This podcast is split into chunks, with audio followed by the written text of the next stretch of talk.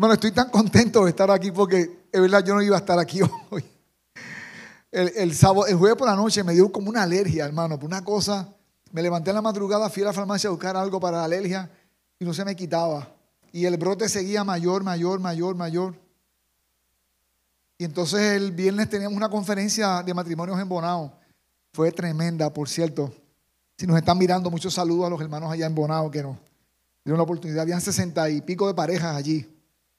Fue un tiempo muy bueno. Así que eran las 5 de la tarde casi para salir y tengo de aquí para abajo todo rojo, todo, todo. Y le dije, mi esposa me dice, Popín, hay que cancelar el evento de pareja. Le dije, a ver, hay sesenta y pico parejas que están esperando allí. No podemos dejar plantados estas personas que han hecho esta actividad con tanto tiempo, una cena y con todo, ¿verdad? Con todos los hierros. Y los pastores nos estaban esperando. Así que hermanos, arrancamos para Maimón, que queda en la provincia de Bonao, ¿verdad? Eh, y finalmente llegamos, dimos la conferencia, fue muy bueno, fue un tiempo muy bueno con esas parejas.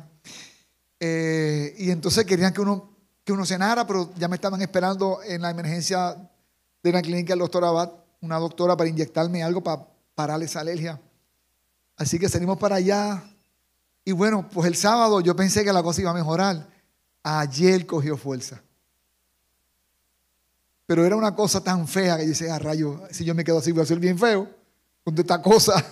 Así que todavía las, fuimos a los homes entonces a ver si había algo más fuerte allá. Quizás allá me dan algo más fuerte. Y llegamos a la farmacia, donde Josefina ya nos esperaba con los medicamentos. Muchas gracias. Mi farmacéutica por 25 años.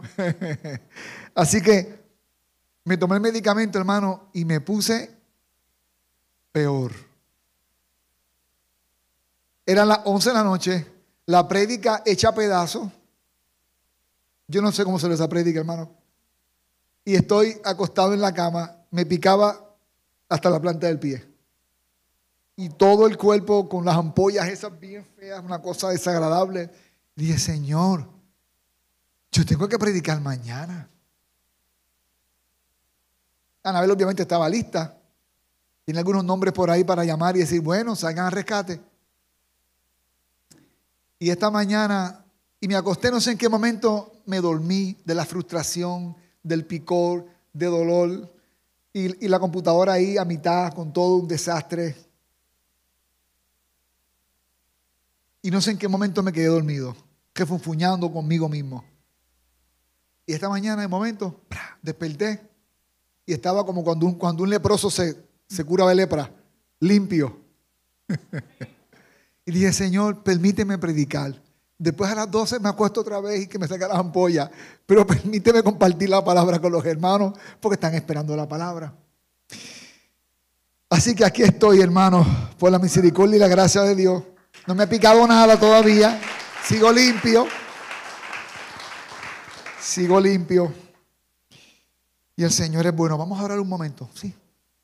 Padre, seguimos con esta serie que comenzamos la semana pasada, llamados por Dios. Es nuestra segunda parte. Y que nuestros corazones estén listos, Padre Santo, de recibir la palabra. Estamos prestos a escucharla, Señor. Estamos prestos a relatar este suceso bíblico y contextualizarlo, Padre, a nuestra época, a nuestra vida, a nuestra realidad. Que tu Espíritu Santo pueda ministrar, Señor, en grande a los corazones. A los que nos ven en esta hora, Señor, o nos verán durante la semana, miran esta, mirarán esta grabación, Señor. Los bendigo también a ellos, Señor amado, en el nombre de Jesucristo. Y gracias, Padre, por concederme el privilegio de estar delante de mis hermanos. Cosas que uno da por sentado muchas veces. Y hoy, hoy me hace ver, Señor, que no todo lo que se da por sentado va a estar siempre allí. Gracias, Padre, por Jesucristo. Amén y amén. La semana pasada hablamos sobre Moisés, cómo el Señor llamó a Moisés. ¿Se acuerdan qué hacía Moisés cuando el Señor lo llamó? ¿Qué estaba haciendo? Trabajando en, las ovejas de su suegro. No le iba muy bien a Moisés, de eso hablamos. Puede, puede buscar ese mensaje en nuestro canal de YouTube, está allí. Pero hoy vamos a hablar de otro personaje que sé que lo va a disfrutar mucho, sobre todo el que tiene el contexto bíblico de esta historia, es de Samuel, quien sería posteriormente el profeta Samuel y el último juez de, Israel. ¿Cuántos son Samueles aquí? ¿Hay gente que se llama Samuel? ¿Hay algún Samuel presente hoy aquí? Mira, los Samuel, ah, sí, un Samuel, claro que sí. Hay, mira, dos Samueles hay. Samuel, claro, está allí. Eso es uno de los nombres que los padres en las iglesias suelen poner a los hijos. David, Samuel, Daniel. Pongan siempre otros nombres. Abednego, Sadrach, Nabucodonosor. son nombres bíblicos también. Yo quería tener un hijo llamarle Joaquín Nabucodonosor. Ese era el nombre de mi hijo. Y Dios, Dios salvó al, niño de una niña.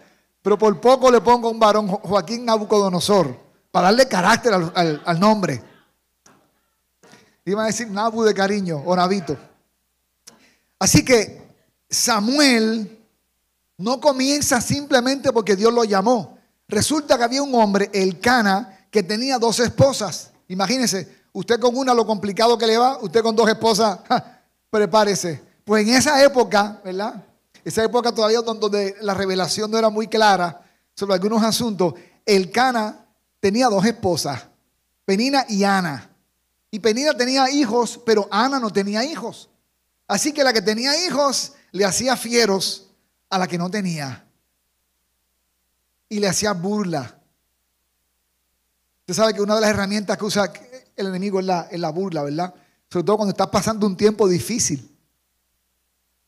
Es increíble, Jesús estando en la cruz, había gente que se burlaba de él. Eso sucede. Así que Ana estaba allí afligida en esa vergüenza, porque resulta que en ese, en ese momento de la historia, cuando una mujer no tenía hijos, era porque Dios quitó su favor y su gracia. Por eso es que cuando María se le revela, ¿verdad? El ángel y que le dice, llena eres de qué? De gracia, hay un favor sobre ti. Hay un niño que Dios te va a dar.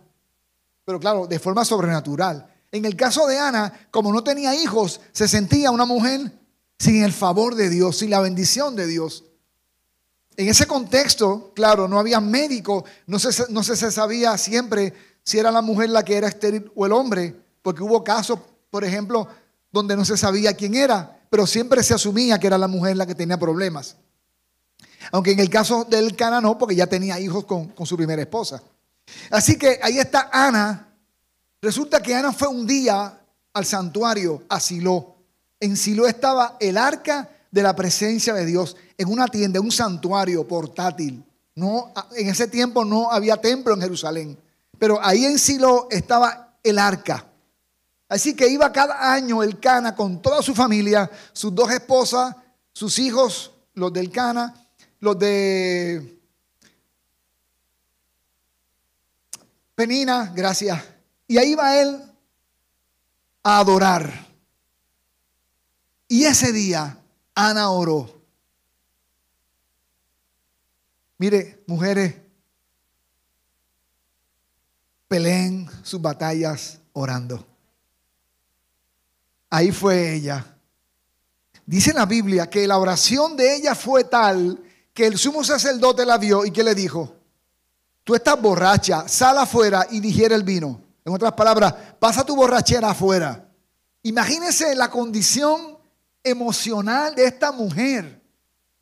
ella le dice, no, Señor mío, yo soy una mujer que ha derramado su corazón delante de Dios. No me tenga por, por ebria. Y esta fue parte de la oración que hizo Ana, la oración de una mujer.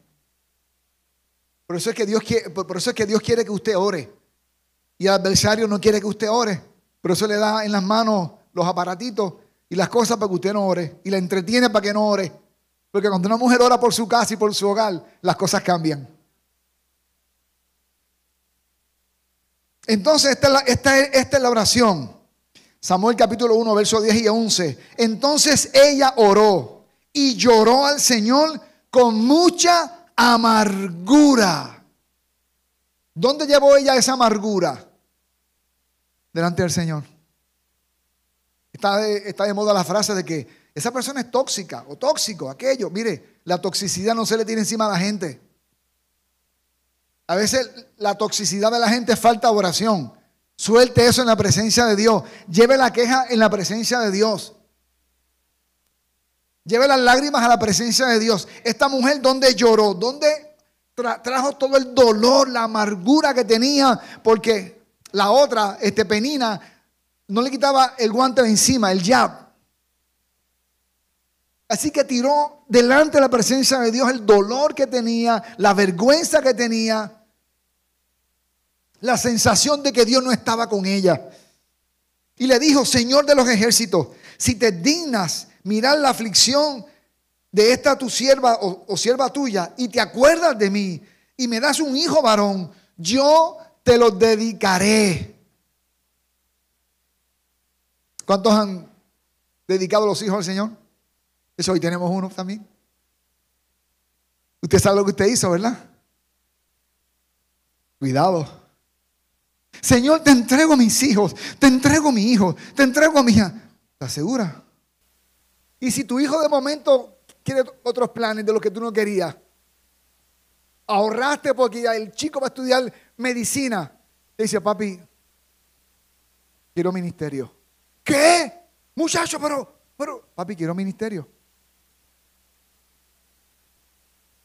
Te vas a morir de hambre. Mira, papi, cómo las está pasando.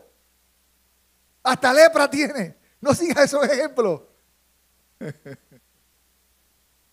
¿De verdad que le entregas tus hijos al Señor?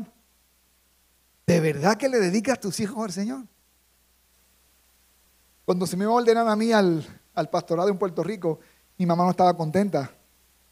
Y gracias a Dios que cuando me lo dijo, había un tío mío presente, hermano mayor de ella.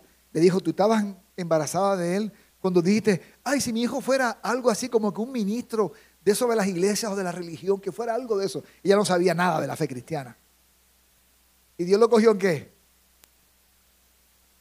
Y cuando llegó el momento, él se lo acordó. ¿Te acuerdas lo que tú una vez dijiste? Estando embarazada de él. Si te acuerdas de mí, me das un hijo varón, yo te, te lo dedicaré, Señor, para toda su vida. El deseo de la mamá. Yo te prometo que jamás la navaja rozará su cabeza. Era un voto que se hacía también, como Sansón. ¿Se acuerdan Sansón? Así que esa fue la promesa que ella hizo. Señor, yo te voy a entregar mi hijo. Mi hijo va a ser tuyo para que te sirva. Y la señal va a ser que no se va a recortar.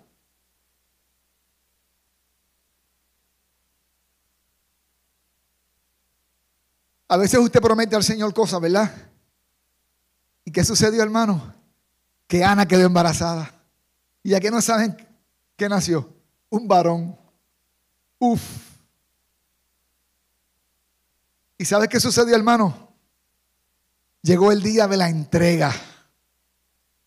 La oración de una mujer ahora es la entrega de una madre. Ya no era mujer solamente, ahora era mujer y madre.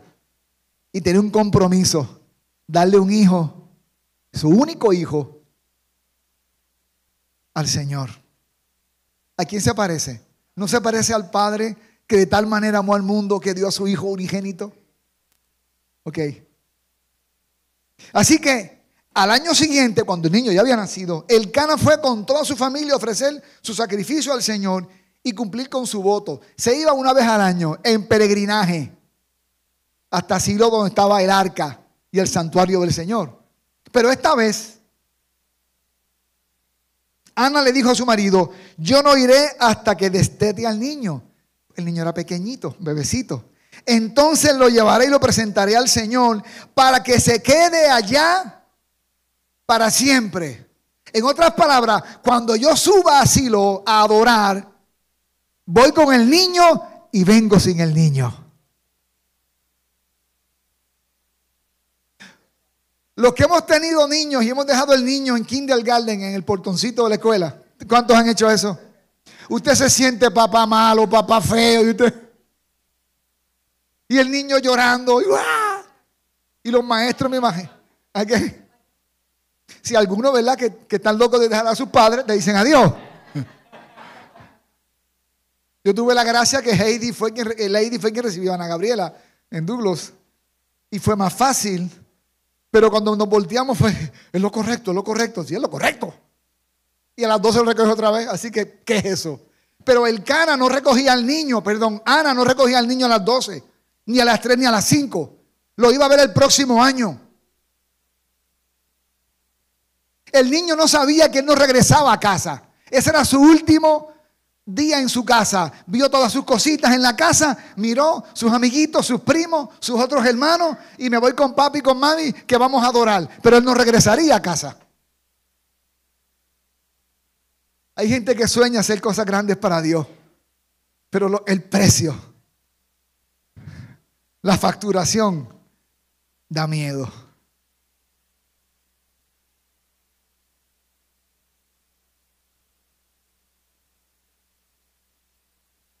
Samuel no volvería a su casa.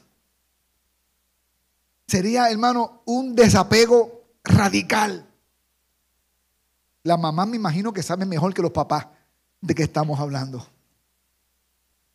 Pero fíjense, cuando ella le dice al esposo, lo voy a llevar allá para que se quede para siempre, a los cuatro años, el cana le dijo, haz lo que quieras mejor. Quizás pensó, esta no lo va a hacer. Si pensó eso era que no la conocía. ¿Sabe que a veces hay esposos que no conocen las esposas? La tragedia de muchos esposos es que pueden vivir con su esposa 15, 20 años no la conocen, no la descubren. Ellas no descubren a los seis meses. Y eso nos da un coraje, eso me da un coraje a mí tremendo. Porque siento que tiene información que no necesitaba y, me falta información. Dios lo hace así. Digo, esto no es charla de pareja, ¿verdad? Atención matrimonio. Dios lo hace así para ella poder cumplir su rol de ayuda idónea, ayuda especial. Por eso es que nos miran y nos conocen. En algo tú estás, Popín, en algo tú estás. Y tú no, sí, te leen, un escáner que tienen. Haz lo que crean mejor, le dijo él a ella.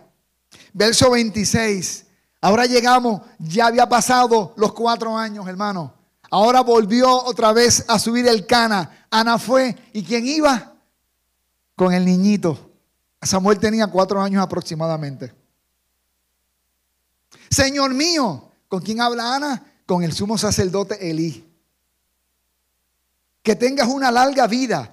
¿Te acuerdas aquella mujer que le dijiste que era borracha? Digo, no le dice eso, ¿verdad? Yo soy aquella mujer que estuvo aquí junto a ti orando al Señor. Que me botaste del sitio porque estaba borracha, ¿no te acuerdas? sí, me acuerdo. Oraba por este niño. Y el Señor me lo concedió. He venido porque prometí dedicarlo al Señor para toda la vida para siempre será del Señor. Allí, Ana, ¿qué hizo? ¿Y qué ofrenda llevó? Y usted pelea por esos chelitos en la canasta ahí cada domingo. ¿Con qué adoró Ana? Con su hijo. Adorar no es cantar. Adorar es entregar. Adorar es sacrificar. ¿Qué hizo Ana? Ofrendó, sacrificó renunció, se rindió. Su único hijo al santuario. Se lo entregó al sumo sacerdote a los cuatro añitos de edad.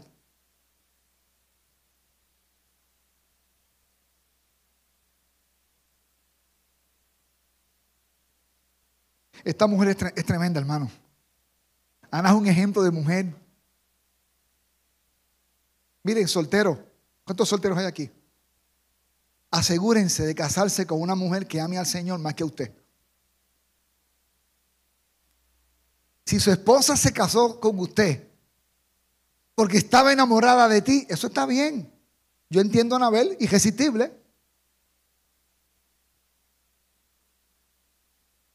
Pero yo me tenía que asegurar que la locura de ella se llamaba Jesús, porque lo iba a necesitar.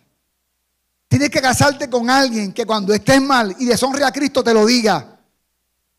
Y te diga la presencia de Cristo es más importante que la tuya en esta casa. Tienes que honrarlo. Porque eso nos va a hacer de mucha ayuda. Amén, soltero. ¿Sí? Así que ya estaba Samuel allí, llegó a los cuatro años, ese extraño llamado Elí, sumo sacerdote, con esa ropa rara que usaban los sumos sacerdotes, era quien iba a cuidarlo los próximos años. Elí ya estaba viejito, casi ciego, así que el niño creció asistiendo a Elí.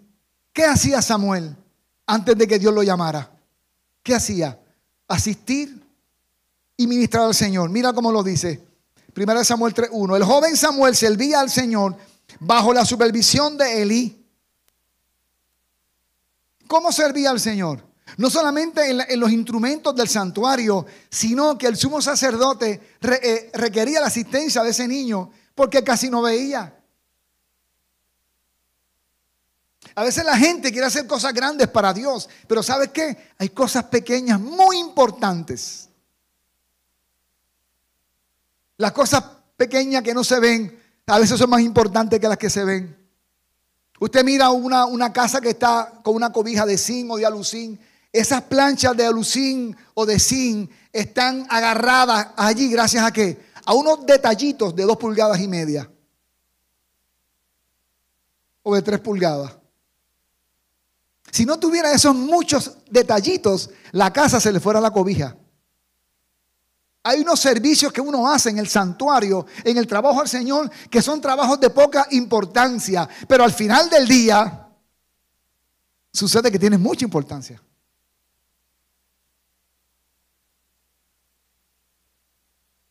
Así que él estaba allí bajo la supervisión. A mucha gente le gusta trabajar en Cristo, pero sin supervisión. Yo era hermano bien voluntarioso. Desde los 13 años yo sabía lo que yo quería hacer y no me gustaba que me mandaran. Yo era señor de mi propia vida. Y cuando vine a Cristo, el Señor que me conoce, me puso a los pies de un pastor que me molió y me, partió y me quebró. me agarró y me hizo trizas, hermano. Bendigo a mi pastor rey, donde quiera que esté. Bueno, allá en Añasco hoy debe estar. Así que Samuel estaba bajo la supervisión de Elí. En aquellos días el Señor no se comunicaba ni en visiones, pues estas no eran qué? Frecuentes, porque el pueblo no andaba bien. Elí no andaba bien y los hijos de Elí eran unos canallas terribles, eran peor que el papá. Los que se supone que eran los asistentes del sumo sacerdote, Elí, sus hijos eran terribles. Así que Dios había guardado qué? Silencio. A veces el silencio de Dios es porque Él está obrando, pero a veces el silencio de Dios es que hay tanto pecado en nosotros que hasta que no te humilles, Él no va a hablar. Porque es suficiente. Y nuestros pecados hacen que la voz de Dios se cierre porque se entristece el Espíritu Santo. Y Pablo dice, no entristezcan al Espíritu Santo. Así que Dios había guardado silencio. Pero fíjate, la presencia del niño o el joven ya con 12 años llamado Samuel trajo esperanza a la nación. Dios entonces, ¿qué hace? Dios llama a Samuel. Ahora viene la parte crucial del mensaje. Dios llama a Samuel. El joven Samuel servía al Señor bajo la supervisión de Elí. En aquellos días el Señor no se comunicaba ni en visiones pues estas no eran qué? Frecuentes. Un día, mientras Elí, el sumo sacerdote, reposaba en su aposento, pues tenía la vista cansada y casi no veía. Y Samuel dormía. ¿Dónde dormía Samuel? En el santuario donde estaba qué? El arca de Dios. Oye. Escuche, Samuel dormía al lado del arca, en el lugar santísimo pero no había conocido a Dios en la experiencia todavía. Tenía la teología, la idea, la visión, el concepto de Dios que aprendió del sumo sacerdote.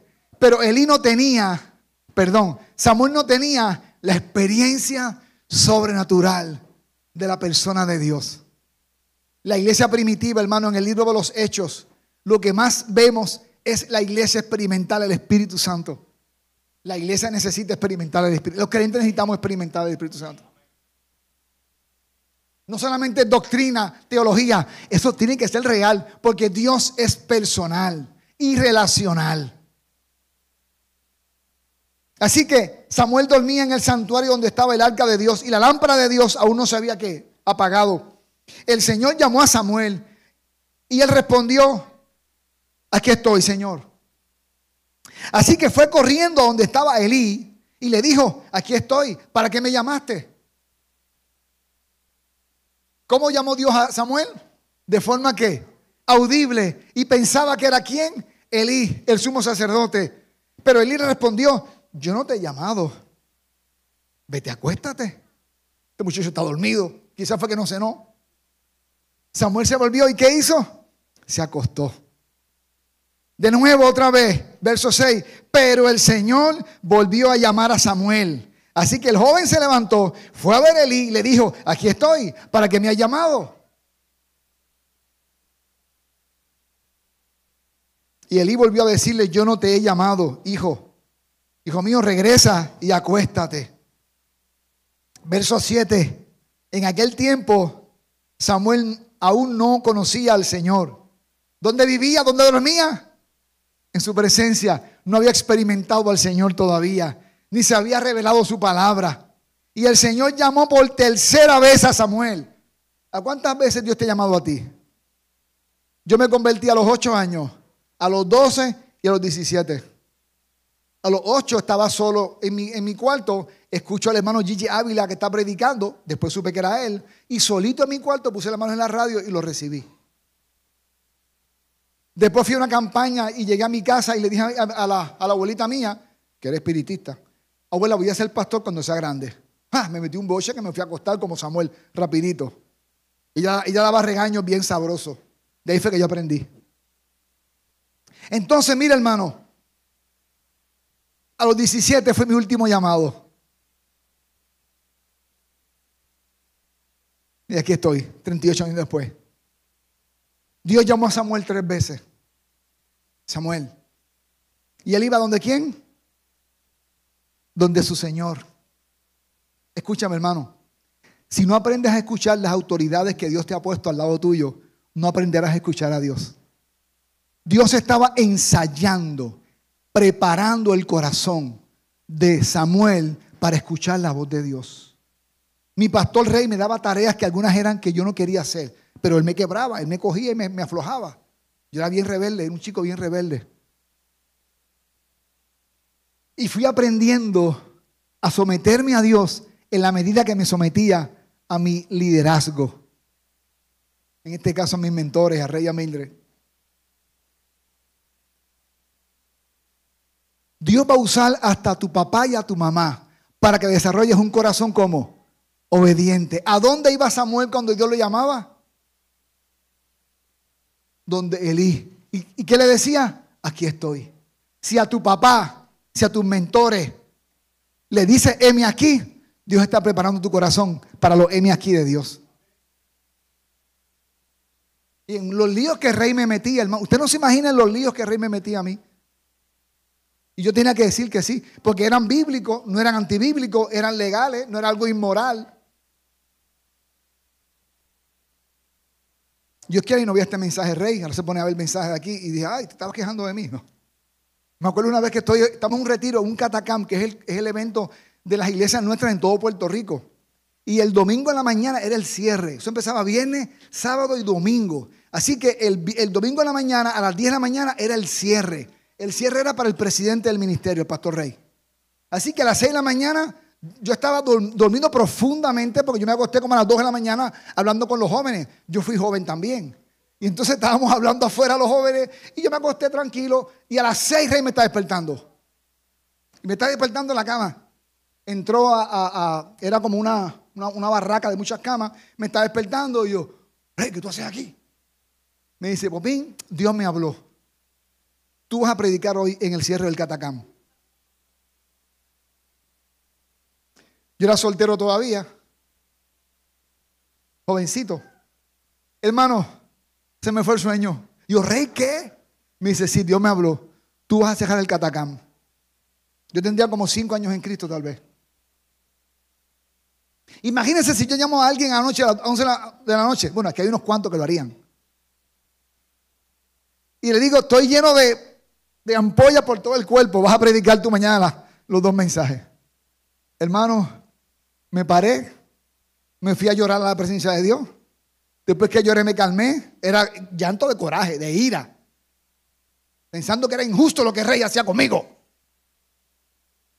Y como él sabe que yo nunca digo que no, hermano, me paré, aquel chamaquito predicó y el resto Dios lo hizo y fue extraordinario. La obediencia. La obediencia. Coge el suape y pásalo aquí. Coge el suape y pásalo. No, mi llamado es otro. Dios me llamó a mí a, predicar. Coge el suape y pasa el suape. La actitud de Samuel cuando lo llamaba Elí, ven aquí, Señor. Dios te va preparando si puedes oír a tus líderes injustos darte órdenes, podrás entonces al Dios justo recibirlas también. Si te cansaste con los de a pie, ¿qué será cuando Dios te pida lo más sublime? ¿Está conmigo aquí, hermano? Aquí estoy. ¿Para qué me has llamado? Este viejo está ahora medio loco. Con esto, Elí entendió que el Señor había llamado al joven. Un joven siempre necesita a alguien mayor. Hay un culto tremendo a la juventud. Oye, si quieres sabiduría, escucha a la gente mayor. Guarda silencio. Escúchalo, sus historias, sus luchas, sus batallas. Cómo fue que echaron hacia adelante todos estos años. Escúchalo. Si quieres crecer en Cristo, escucha a tus mentores que llevan más años que tú, que son imperfectos, yo lo soy, pero tienen experiencia. Elí sabía, ah, espérate, esto es Dios. Samuel nunca sabría que fue Dios hasta que su líder le dijo, es Dios, dileme aquí. Así que dijo Samuel, ve y acuéstate. Y si vuelves a escuchar que te llaman, dirás, lo está entrenando, habla Señor, que tu siervo escucha. Y Samuel fue y se acostó. Entonces el Señor se detuvo junto a él. Lo llamó como las otras veces, pero esta vez añadió una palabra nueva. ¿Cuál fue? Samuel, Samuel. ¿Se acuerdan lo que estaban aquí? Moisés, Moisés, Abraham, Abraham. Son siete. Samuel, Samuel. Cuando Dios repite tu nombre dos veces, como mi mamá, Celso, Joaquín, ok, esto es serio. No me dice Popín cuando va a decirme algo serio, me llama por el nombre completo. Y Samuel respondió, heme aquí, envíate a este que está aquí. No, heme aquí. Habla Señor, que tu siervo escucha, porque aprendí a escuchar a Dios por medio de mi pastor Elí, del sumo sacerdote. Aprendí a escuchar la voz de Dios por medio de mi papá, mi mamá. Yo respondía obediencia. Al que no le gusta que lo manden, no puede servir al Señor.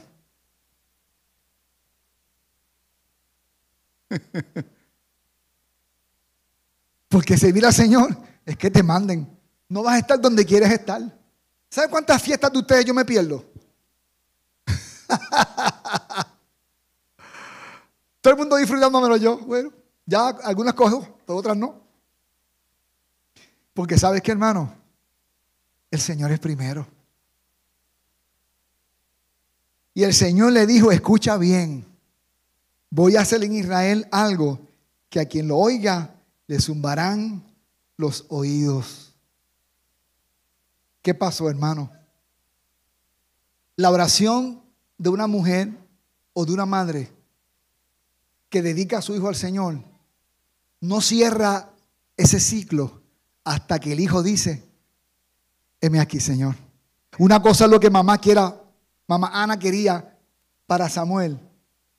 Pero Samuel podía decir, Señor, yo tan pronto crezca me voy de aquí. Yo he perdido mi niñez aquí en este santuario. Samuel se convirtió en el profeta de Israel. Samuel fue el último juez de Israel. Samuel ungió a Saúl como rey. Samuel destituyó a, Saúl como rey. Dios lo llamó y después Dios lo quitó. y Saúl ungió a David como rey. Lo que no sabía Saúl era que ese llamado iba a costarle no solamente la ausencia de su familia, iba a costarle, Samuel, gracias. Lo que no sabía Samuel era que iba a llorar mucho. Samuel lloró tanto que Dios le dijo en un momento dado, Samuel, ya no llores más a Saúl. El llamamiento, hermano, incluye sufrimiento también. Se llora cuando Dios te llama. Se pasa difícil. Hay que trabajar con gente complicada. Hay que llorar con los que lloran, reír con los que ríen. Pero sabes qué, hermano, al final del día el balance siempre es positivo. No lo cambiaría por nada. Samuel no sabía lo que venía para encima de él. Hermano, servir al Señor no es un camino de rosas. Bueno, de rosas y espinas.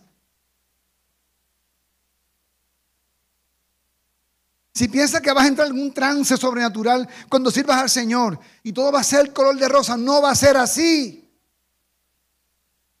Te van a pisar el pie de cuando en cuando. ¿Y qué vas a hacer? ¿Amargarte como Ana? Dar gloria a Dios. Cada vez que mire un pisotón, mira a Cristo.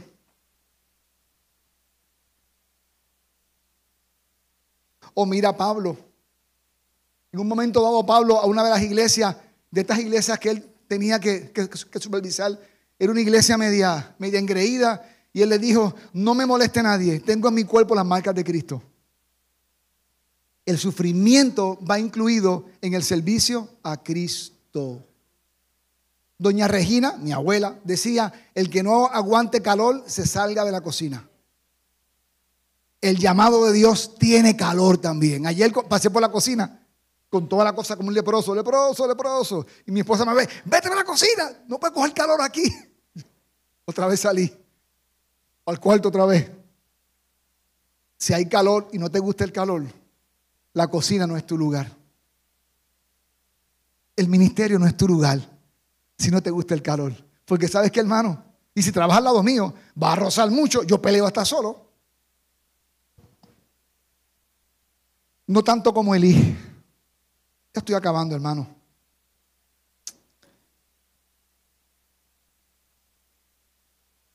Samuel fue un profeta a tal nivel que todos los profetas tenían a Samuel como referencia. En un momento dado, Dios se enojó tanto con Israel y dijo lo siguiente, tengo un juicio sobre ustedes. Y aunque estuviera vivo Moisés y Samuel, no se salvarían.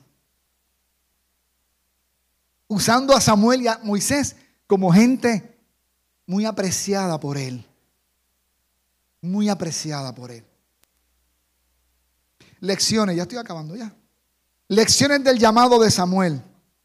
Como estuve enfermito, no pude escribir mucho en las notas. Se salvaron.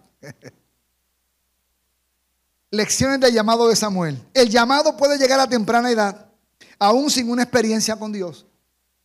Hay gente que Dios está llamando hace mucho tiempo.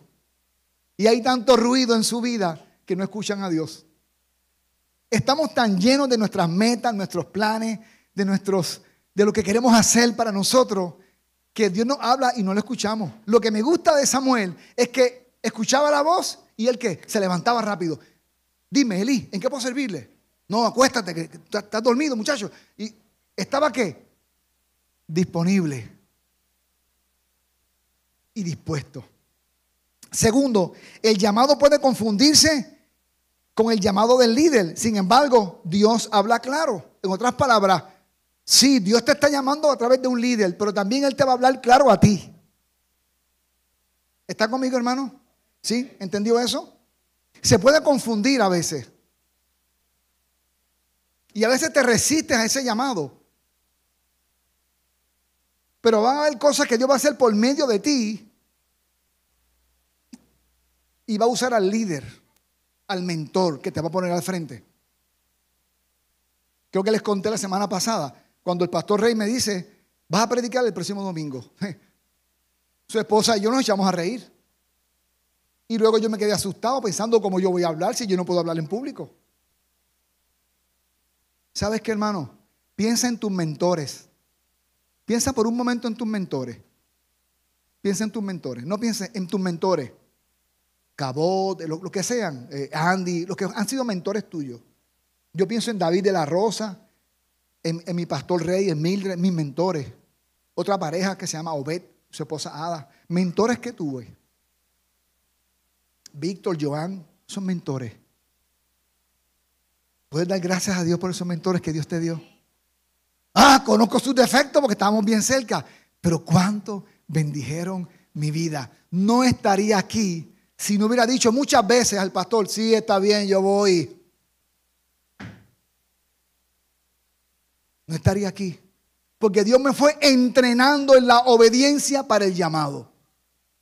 Si el líder de Ujieres te dice, va para el parqueo hoy, wow, llevo cinco semanas en el parqueo, cállese y vaya.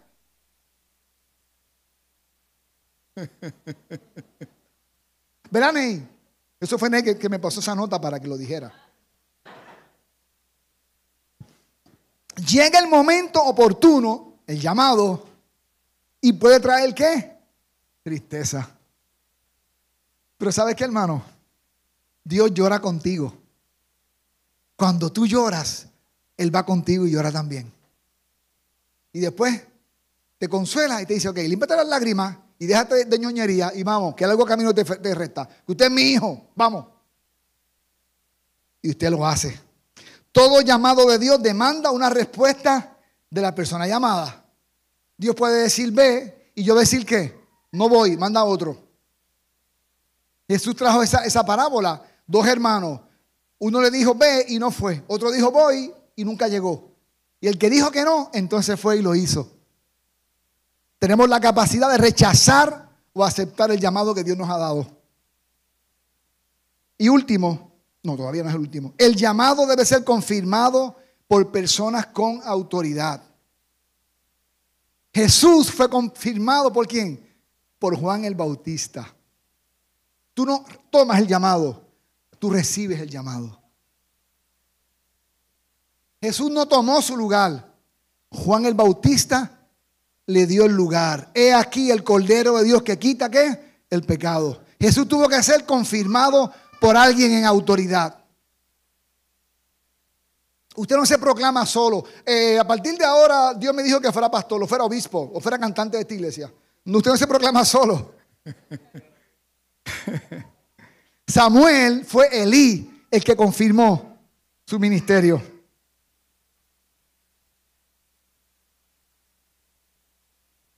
Dios respalda a quien llama.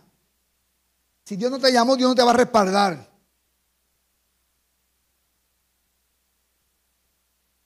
Yo tendría 24 años. El rey me dijo, Popín, un día tú vas a ser pastor principal. Yo era pastor asociado. Pero tú tienes 24 años. Eres soltero, eres muy joven. Así que voy a traerle una pareja bien experimentada para que pastore en esta iglesia, porque yo me voy a hacer otras funciones. Hacer la función como presidente de las catacumbas en Puerto Rico. Así que Dios me habló a mí en el año 86, septiembre del 86. Un profeta me dice, sabes que tu pastor Dios lo va a sacar. Y cuando lo saques, vas a tomar su lugar. Yo tenía un año convertido. Y yo dije, si le digo eso a los hermanos de la iglesia, me van a apedrear, me venden como a José. Ah, mira, este llegó a último y ahora va a ser el pastor de los otros, claro. Y el pastor rey nunca supo, nadie supo de esa palabra. Nadie supo de esa palabra. Porque no, ni la creí ni me atreví a decírsela a nadie. Es un atrevimiento de mi parte. ¿Y sabe qué pasó, hermano? Vino la pareja a hacer la transición con el pastor rey. Tres meses, cuatro meses no funcionaban. Una pareja experimentada. Y la iglesia, y algunos me llamaban, el pastor eres tú, levántate. Y yo lo que aprendí, hermano, como yo aprendo cuando quiero dar un boche.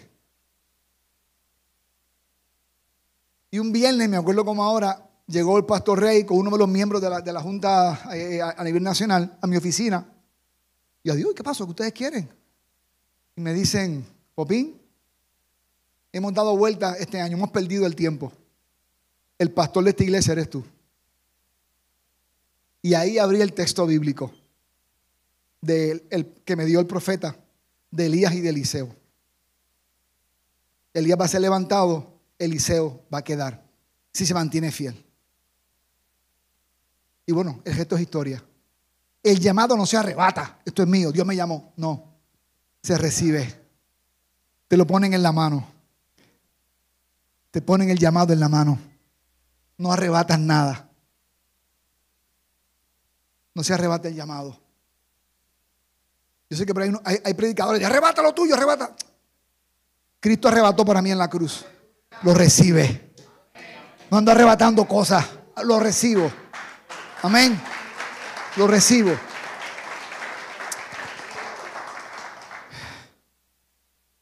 No olvide, Dios no llama vagos. Dios no pasó por allá por San Germán y vio a ese muchacho vago. Mira tú, vente, para que tú estás en la vente conmigo. No, no, no. Dios llama gente ocupada. ¿Qué hacía Moisés? Trabajando para el suegro. ¿Qué hacía Samuel? Trabajando para Elí. ¿Qué hacía Eliseo? Que vamos a hablar del pronto. Trabajando para Elías. ¿Qué hacía Josué? Trabajando para Moisés. ¿Qué hacían los doce discípulos? Trabajando para Jesús. ¿Qué hacía Pedro antes de ser discípulo? Trabajando para su padre. ¿Qué hacía Juan? Trabajando para su padre. No había nada, nadie vago.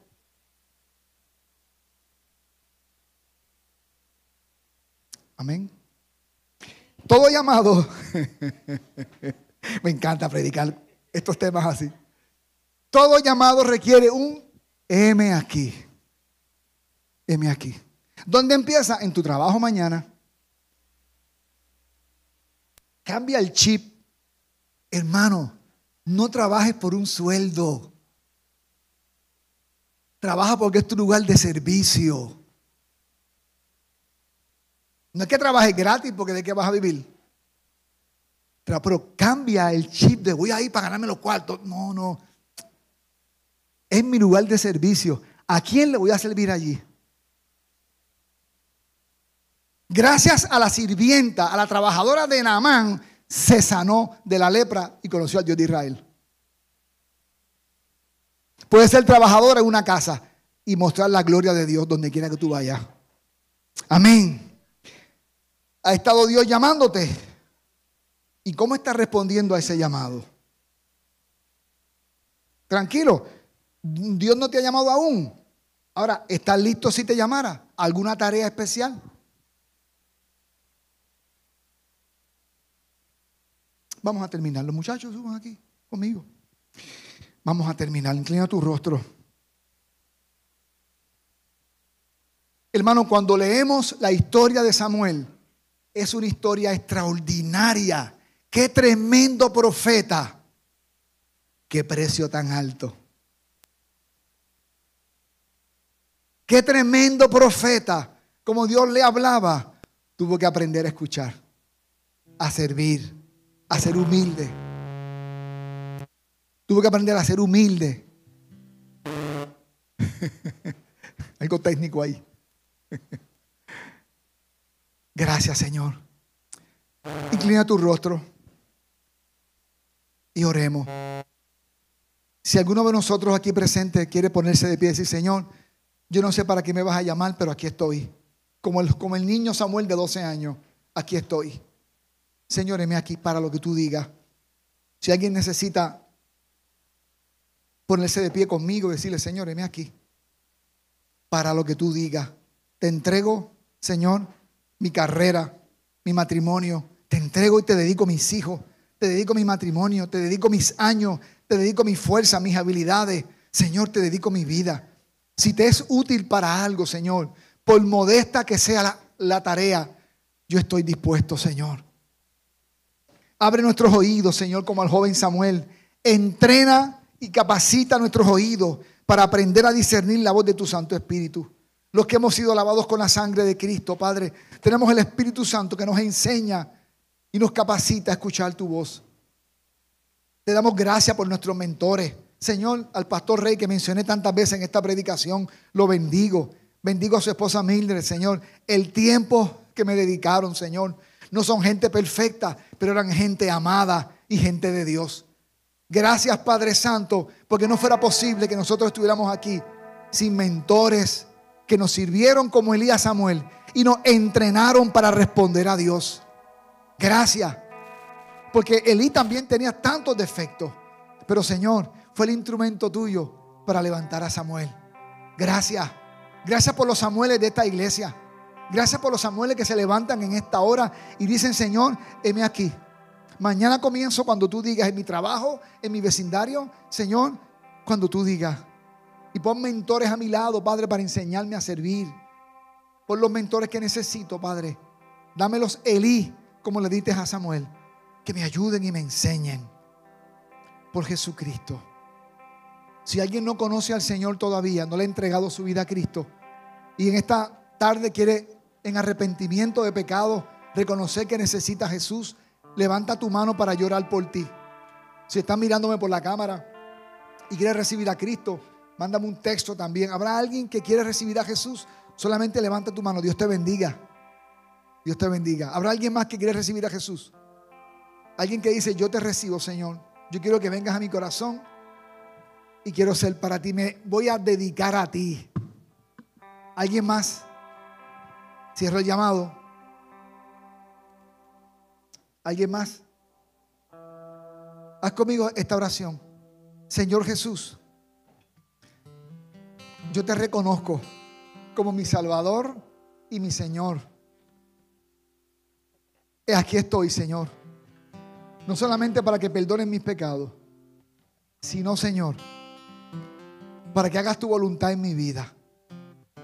Por Cristo Jesús. Amén. Ahora yo voy a orar por ti, Padre. Te pido que lo bendigas en esta hora. Que lo levantes como Samuel. Mentores, líderes, pastores que cuiden y le enseñen conforme a tus propósitos y a tus planes. Por Cristo Jesús. Amén. Y amén. Dios les bendiga, hermano.